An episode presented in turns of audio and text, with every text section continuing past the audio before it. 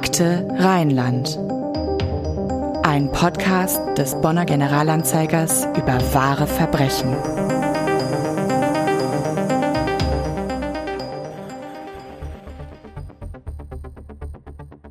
Generalanzeiger Bonn, 28. Juni 2022. Die sonst so belebte Ecke um den Bonner Bertha von Suttner Platz ist am Dienstagabend gespenstisch still. Es fahren keine Straßenbahnen, an den Polizeiabsperrungen bleiben Passanten stehen. Die Spuren des schrecklichen Ereignisses, das sich hier gegen 17.30 Uhr abgespielt hat, sind verhüllt von einer schwarzen Plane. Sie ist zwischen den antiken Säulen des Landgerichts gespannt. Dahinter liegt der Kopf eines 44 Jahre alten Mannes. Sein Körper liegt abgetrennt rund einen Kilometer entfernt am Rhein, unterhalb des alten Zolls an einer mit Graffiti beschmierten Mauer. Hallo zusammen, wir begrüßen euch zu einer neuen Episode von Akte Rheinland. Wir sprechen hier über Verbrechen und Kriminalfälle aus der Region Bonn. Neue Folgen gibt es alle zwei Wochen am Donnerstag. Wir freuen uns sehr, dass ihr unseren Podcast hört. Und wenn er euch gefällt, tut ihr uns einen großen Gefallen, wenn ihr ihn mit euren Freundinnen und Freunden teilt, uns eine nette Bewertung dalasst und am besten noch bei Spotify die kleine Glocke aktiviert. So verpasst ihr keine neue Folge von uns. Mein Name ist Anna-Maria Bekes. Und ich bin Johanna Lübke. Heute wollen wir mit euch über einen Fall sprechen, der sich im Sommer 2022 in Bonn ereignet, aber nicht nur hier, sondern weit darüber hinaus für sehr viel Aufsehen gesorgt hat. Das lag auch daran, dass diese Tat sich in aller Öffentlichkeit an sehr exponierter Stelle ereignet hat, nämlich mitten in der Stadt vor dem Bonner Landgericht. Ja, und wir haben heute einen Kollegen bei uns, der an diesem Tag, das war der 28. Juni 2022, genau dort vor Ort war. Herzlich willkommen, Nikolas Ottersbach. Tag zusammen. Du bist Reporter in der Lokalredaktion Bonn und kümmerst dich schwerpunktmäßig um das, was wir hier Blaulichtthemen nennen, also alles, was im weitesten Sinne mit Polizei und Feuerwehreinsätzen zu tun hat. Das kann ein Autounfall sein oder ein Diebstahl oder Einbruch. Es können aber auch Kapitaldelikte, Gewalttaten, Raub oder sogar Mord und Totschlag sein. Und du bist ja mehr oder weniger privat auch freiwilliger Feuerwehrmann, wenn ich das sagen darf. Also du hast wahrscheinlich schon so einiges zu Gesicht bekommen in dieser Tätigkeit. Das, was da an diesem Sommertag mitten in Bonn passiert ist, das war aber auch für dich vermutlich alles andere als alltäglich, oder? Ähm, ja, das auf jeden Fall. Ich habe noch nie erlebt, dass man irgendwie einen abgetrennten Kopf sieht und dass er dann auch noch an so einer prominenten Stelle vom Landgericht abgesetzt wird. Mhm. Hat man noch nicht gesehen. Ja, also bevor wir da jetzt direkt einsteigen, kannst du uns erzählen, was denn an diesem 28. Juni genau passiert ist? Wie hast du von diesem Vorfall erfahren? Ja, also die Geschichte machte die Runde, dass da irgendwas am Landgericht los sein sollte. Aber machte die Runde heißt in den, in den Blaulichtreporterkreisen genau, sozusagen. Genau, in, in den Kreisen, in denen man so unterwegs ist. Aber dass da jetzt wirklich ein abgetrennter Kopf liegt, damit hat niemand gerechnet. Also selbst die Einsatzkräfte dachten sich so bei dem Stichwort, das, das kann doch jetzt überhaupt nicht sein. Also die ja. haben wahrscheinlich an einen makabren Scherz oder irgendwas gedacht. Genau, ne? richtig. Mhm. Also niemand glaubte wirklich, dass da jetzt ein Kopf vom Landgericht liegt. Mhm. Und dann bist du hingefahren und hast festgestellt, doch, ist so. Ja, gesehen selber habe ich ihn so nicht mehr direkt, weil natürlich dann alles drumherum abgesperrt war. Also Polizei, Feuerwehr, die haben direkt alles dicht gemacht. Aber viele, viele Leute davor sind natürlich mit diesem schrecklichen Anblick konfrontiert worden. Ja, jetzt muss man erstmal, das können wir vielleicht schon mal sagen, die Stelle, an der dieser Kopf abgelegt wurde vor dem Landgericht in Bonn, das ist ja jetzt alles andere als abgelegen. Das ist ja wirklich total zentral, das, ne? Ja, eine der zentralsten Stellen in Bonn, direkt neben dem Bertha von Suttner Platz, wo viele Bahnen und Busse halten ja, also das Landgericht, da sind viele Passanten, da gibt es eine Shisha-Bar direkt um die Ecke, also mhm. da gibt es auch einige Kneipen. Also viel los. Ja. Und wir können vielleicht auch schon vorwegnehmen, diese Tat, das war keine, die lange unaufgeklärt geblieben ist. Nee, denn der Tatverdächtige saß direkt daneben. Also direkt gegenüber vom Landgericht, hatte den Kopf abgesetzt vor einer der Türen und man dachte erst, das ist jemand, der da mit gar nichts so richtig zu tun hat. Also der saß quasi gegenüber und hat beobachtet, was da passiert. Ne? Genau. Ne? Ja. Ja, bevor wir jetzt näher auf diesen Mann zu sprechen kommen, wie haben denn die Leute denn reagiert, die da vorbeigekommen sind? Also ich stelle mir das schon ein bisschen verstörend vor, durch die Stadt zu laufen und plötzlich einen menschlichen Kopf da vor einem Gebäude liegen zu sehen.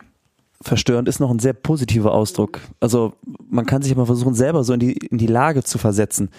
Du gehst da lang und da liegt ein Kopf. Das glaubst du erstmal nicht. Ne? Und dann guckst du vielleicht nochmal hin und siehst dann wirklich, verdammt, das ist wirklich ein Kopf. Und so ging es natürlich auch den ganzen Passanten, die da langgelaufen sind. Es war für alle ein tierischer Schock. Es gab zum Beispiel eine Frau, die mit ihrem Sohn da lang spaziert ist und der Sohn sah dann auf das Gerichtsgebäude und dachte erst, dass da irgendwie ein, Puppenkopf oder sowas liegt. Ne? Und dann schaut er genauer hin und sieht, dass es wirklich ein menschlicher Kopf ist. Dann gab es eine Frau, die im Prinzip dasselbe erlebt hat, dann näher hinging, um sich das anzuschauen, weil sie dachte, das ist vielleicht ein Kunstprojekt oder sowas in der Art. Erlebt man ja auch. Und dann merkte die, ach verdammt, der Kopf ist wirklich echt. Dann sind ja die Beine weich geworden, dann ist sie umgekippt.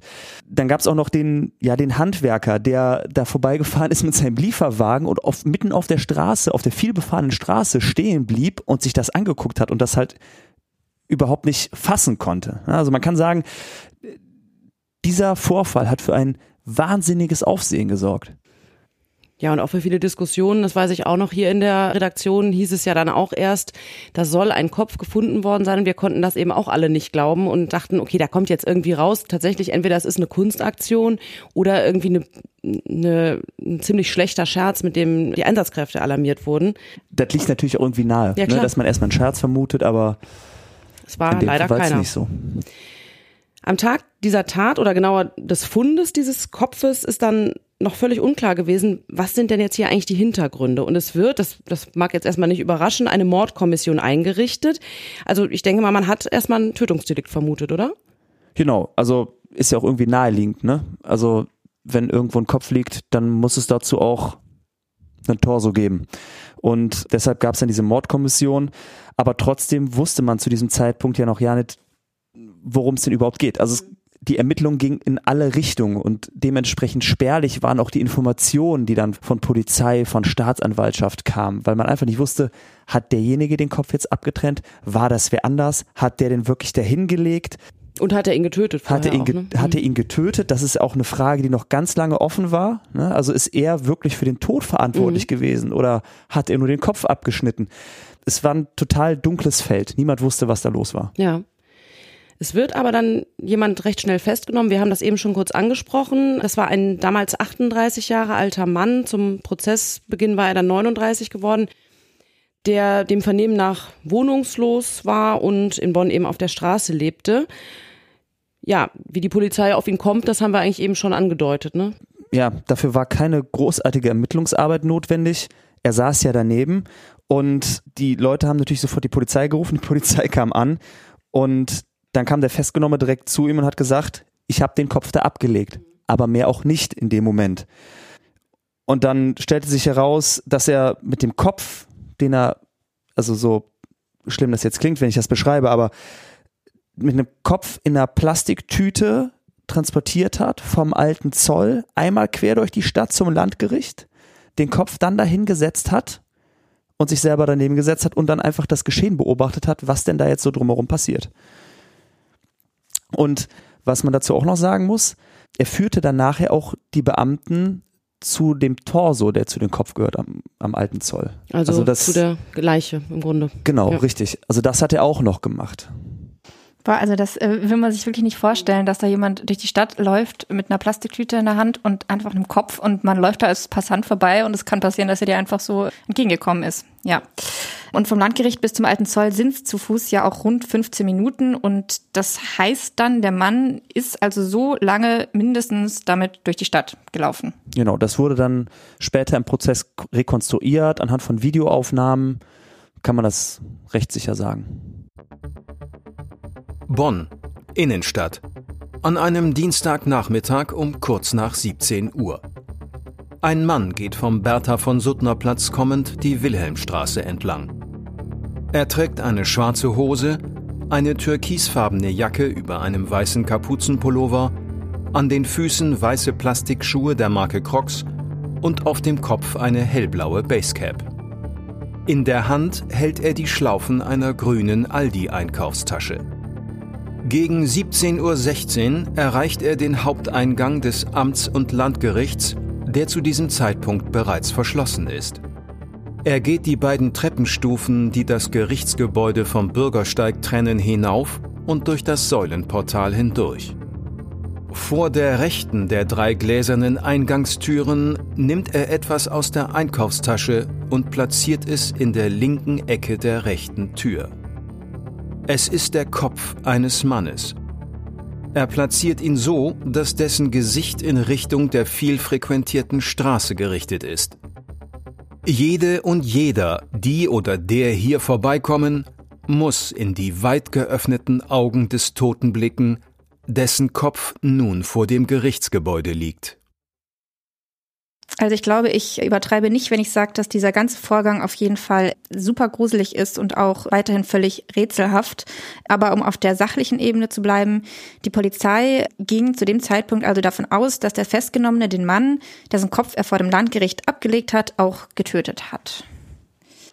Ja, beziehungsweise der Verdacht lag nahe, dass es so war der Tatverdächtige ließ sich ja einfach festnehmen, widerstandslos, kam ja sogar von sich aus auf die, auf die Polizisten zu und räumte ein, den Kopf da abgelegt zu haben.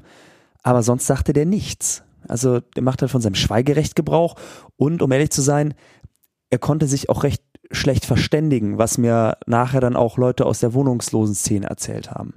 Also dazu muss man sagen, der Mann ist in Marokko geboren und wir kommen später noch auf seine Lebensgeschichte genauer zu sprechen, aber man kann sagen, seine Sprachkenntnisse des Deutschen waren dann offensichtlich doch recht begrenzt. Ne? Also er konnte sich nicht besonders gut verständigen.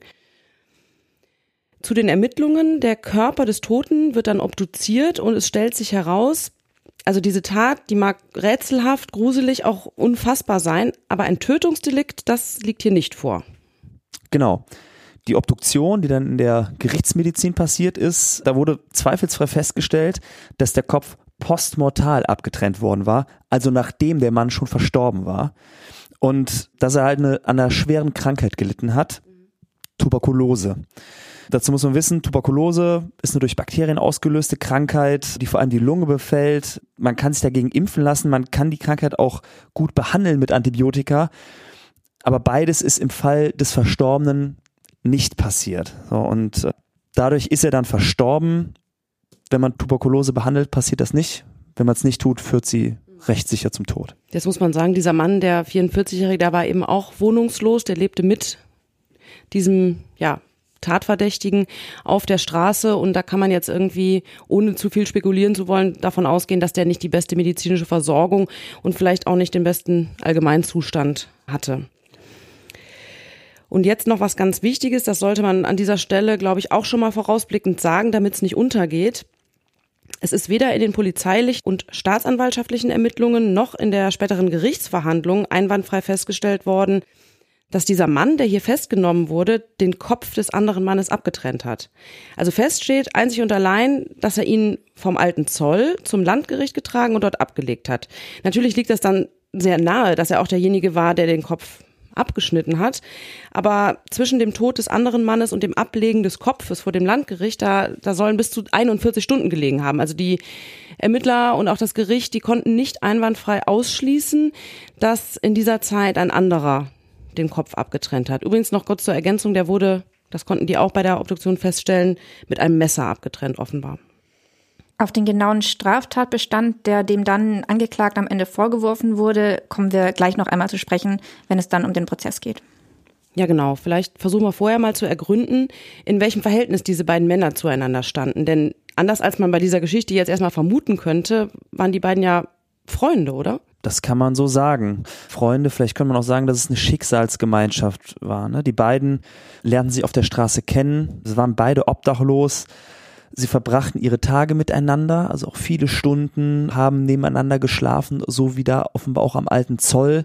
Sie konsumierten gemeinsam Drogen und gingen dann gelegentlich auch zu ja, Einrichtungen der Obdachlosenhilfe, ne, wo sie dann vielleicht mal eine warme Mahlzeit oder sowas bekommen haben oder Kleidung oder wo man vielleicht auch medizinisch versorgt wird.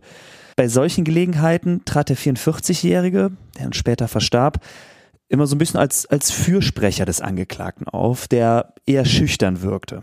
So berichteten es Mitarbeiter aus der Obdachlosenhilfe. Auch der Chef des Biergartens am Alten Zoll, der direkt, also ja, fast in Sichtweite, ein bisschen abgegrenzt von dem möglichen Tatort liegt. Ne? Also da kann man, weiß ich, das sind 20, 30 Meter. Also das ist jetzt nicht der nicht das Landgericht, das ist ja der Fundort, genau, so, wo, ne, sondern wo man der, den Torso der, gefunden hat. Genau. Das ist direkt daneben haben Leute gesessen und ihr Bierchen getrunken. Also es ist an sich eine total belebte Stelle, die aber einfach so ein bisschen abgegrenzt ist durch Büsche, durch so ein Pavillon.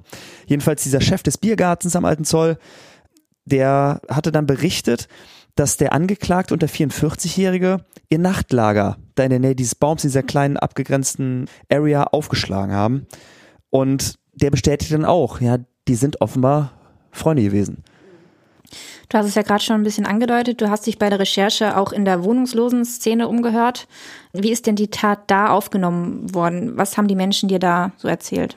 Die waren geschockt. Also jetzt aber nicht so geschockt, wie wir es vielleicht sind, also einfach über die Tat, sondern auch mit so einer, ja, so einer Angst gepaart. Also es wusste zu dem Zeitpunkt ja niemand, wer hat den Kopf denn abgetrennt? Ist hier jetzt vielleicht irgendeiner unterwegs, der uns nachts aufsucht, äh, verletzt oder gar tötet?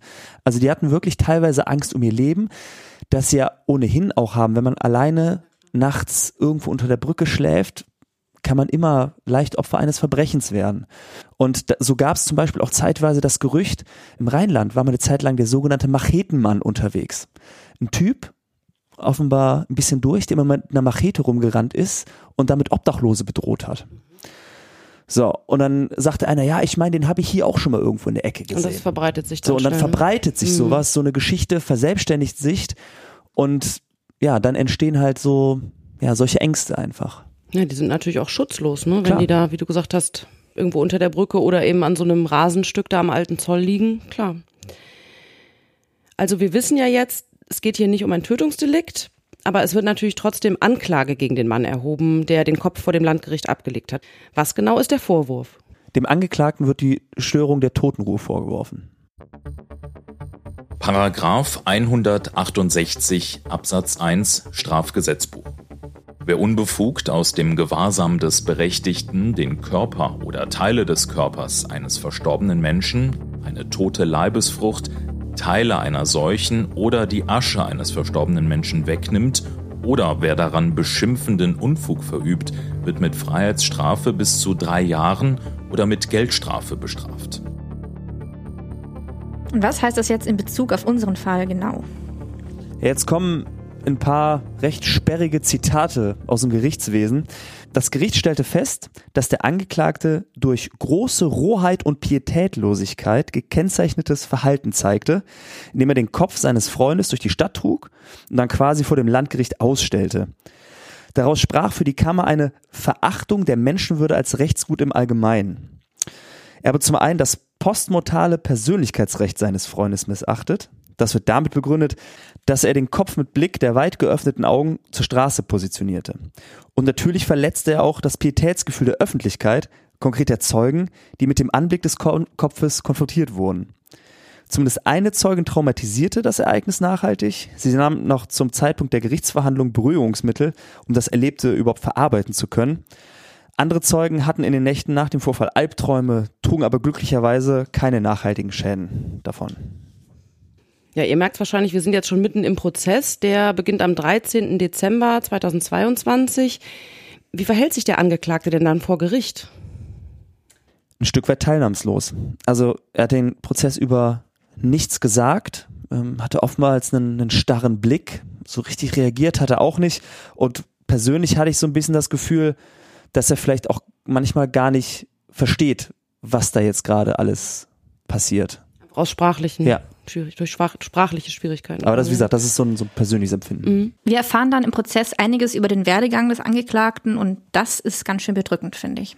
Ja, wie soll man es ausdrücken, aber man könnte sagen, dass, dass der Mann wirklich denkbar schlechte Voraussetzungen hatte, ja, irgendwie ein erfülltes oder glückliches Leben zu führen. Er wurde in Casablanca in Marokko geboren.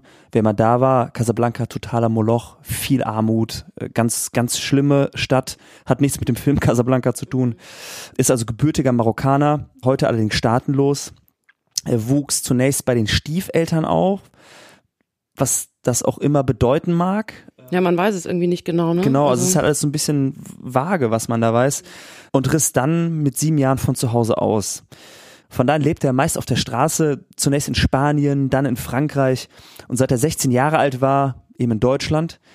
Und naja, er fing halt sehr früh an, Drogen zu nehmen, inhalierte zunächst so Lösungsmittel, ich sag's mal so wie, wie Kleber, also eine ganz, ganz billige Variante, nahm dann aber auch Heroin und Kokain. Also man kann schon sagen, dieser Typ hatte im Leben wirklich wenig, wenig Chancen. Ja, klar, manche werden jetzt sagen, jeder kann es schaffen, aus solchen Umständen rauszukommen. Die genauen Hintergründe kennen wir auch nicht, aber ich muss schon sagen, ich glaube, wenn jemand mit sieben Jahren von zu Hause abhaut und dann sein ganzes Leben auf der Straße lebt, da will man sich gar nicht vorstellen, was da für furchtbare Zustände geherrscht haben müssen, dass wirklich so ein, so ein kleines Kind, die wirklich ein kleines Kind dazu bringen, auf die Straße zu gehen. Und da muss ich sagen, mich überrascht es jetzt nicht wirklich, dass er da irgendwie sich betäubt und in der Drogensucht endet und dann, ja, dann auch kriminell wird, ne? Ja, und das wird er allerdings. Sein Bundeszentralregisterauszug ist lang. Immer wieder stand er vor Gericht, äh, vor allem wegen Diebstählen oder Drogenhandels, aber auch wegen äh, Körperverletzungen, bei denen mehrmals ein Messer im Spiel war. Er hatte einmal versucht, auf einen Mann einzustechen, von dem er zuvor vergeblich Drogen eingefordert hatte. Ein anderes Mal bedrohte er eine Ladendetektivin, die ihn in Flagranti erwischt hat, massiv mit einem Messer und indem er mehrfach, mehrmals so in ihre Richtung und auch in den Halsbereich stach. Die Frau kündigte dann nach 17 Jahren in diesem Job, weil sie das offenbar so mitgenommen hatte. Abschließend kann man sagen, 15 Jahre seines Lebens hat der Mann im Gefängnis gesessen. Insgesamt ne, über mit verschiedenen Zeiträumen. Genau. Zuletzt hatte das Landgericht Köln ihn zu fast drei Jahren Haft wegen Diebstahls mit Waffen verurteilt. Und diese Strafe hatte dann bis Weihnachten 2021 verbüßt. Der wurde dann entlassen mit mehreren Auflagen. Unter anderem hat er die Auflage bekommen, sich nicht mehr an ja, typischen Orten aufzuhalten, an denen äh, gedealt wird oder Drogen konsumiert werden. Ja, daran hielt es hier ganz offensichtlich nicht. Auch nicht an die Auflage, sich im Asylbewerberheim zu melden oder dort zu wohnen. Naja, stattdessen lebt er halt wieder in Bonn auf der Straße. Und da traf er dann ja den später Verstorbenen, wie wir schon ausgeführt haben. Und vor Gericht wird dann festgestellt, dass der Mann schwerst drogenabhängig ist. Inwieweit hatte das Auswirkungen auf seine Persönlichkeit, also sofern wir das sagen können? Ja, ganz wichtig ist zu betonen, dass das Gericht zu dem Schluss kommt, dass die Lebensgeschichte des Angeklagten wenig zur Erklärung seiner hier verhandelten Tat beiträgt. Soll heißen, die Lebensgeschichte kann nicht erklären, dass er diese Tat begeht. Es wird vermutet, dass der massive Drogenkonsum in seiner frühesten Jugend zwar sehr wohl Einfluss auf seine Persönlichkeit genommen hat, also zum Beispiel dadurch, dass er halt nie gelernt hat, Frustrationen ohne die Hilfe von Drogen zu überwinden, also sich immer in diese Drogenwelt geflüchtet hat. Andererseits hat er sich aber im Gefängnis selbst lesen und schreiben beigebracht und verhielt sich in der Gefängnissituation, also in diesem sehr getakteten, sehr durchstrukturierten Alltag, unauffällig und angepasst natürlich hat auch seine sehr widrige Kindheitsgeschichte dazu geführt, dass er in die echte familiäre Bindung aufbauen konnte. Äh, fast immer auf sich alleine gestellt war und, naja, dann auch ein vereinsamtes Leben führte. Ja, bis er dann eben in Bonn diesen Freund gefunden hat. So scheint es. Und deshalb fand ich es auch sehr schlüssig, was das Gericht dann auf Grundlage eines psychologischen Gutachtens vermutet. Dass der Tod des engen und einzigen Freundes den Angeklagten in eine subjektive Notsituation gebracht habe, die er dann nicht verbal äußern konnte. Und deshalb legte er dann den Kopf des Freundes vor dem Landgericht ab? Ja, unser eins wird sich denken, hm. Komische Schlussfolgerung. Macht man ja irgendwie nicht. Ne, das Ganze ist aber einfach super schwer zu beurteilen. Und da kommt man einfach super schnell in den Bereich der Spekulation. Ne? Das Gericht vermutet, der Angeklagte wollte durch diese aufsehenerregende Tat auf sich aufmerksam machen ne? und sich was auch zeigt, dass er sich der Strafbarkeit seiner Handlung sehr bewusst war, wieder in die frühere, für ihn, ja, in Anführungszeichen, sichere Gefängnissituation zu bringen. Vielleicht wusste er jetzt, wo er seinen einzigen Freund verloren hatte, ja, einfach keinen anderen Ausweg mehr, als zurück in den Knast zu gehen ja, wie gesagt, mehr als vermuten kann auch das Gericht hier nicht und auch der Gutachter, der da zu Wort kommt, denn der Angeklagte, der verweigert sich einer psychiatrischen Exploration, das heißt, der, der ließ sich nicht untersuchen, machte auch keinerlei Aussagen, weder zu der Tat noch zu seiner persönlichen Geschichte. Der Gutachter musste sich also auf, auf Zeugenaussagen verlassen und auch auf frühere Urteile. Gleichwohl kommt das Gutachten dann zu dem Schluss, dass bei dem Angeklagten keinerlei krankhafte seelische Störung oder tiefgreifende Bewusstseinsstörung vorliegt und dass seine Schuldfähigkeit zum Zeitpunkt der Tat nicht eingeschränkt war. Aber eine Erklärung für die Tat konnte dann gar nicht gefunden werden abschließend. Nee, und vielleicht muss man sich auch einfach eingestehen, dass die Tat einfach unerklärbar bleibt. Das, was sehr bemerkenswert war, der Gutachter äh, stellte dann nachher fest, dass für ein derartiges Verhalten keine Modelle in der Moderne vorhanden sind. Also man kann es einfach nicht sagen.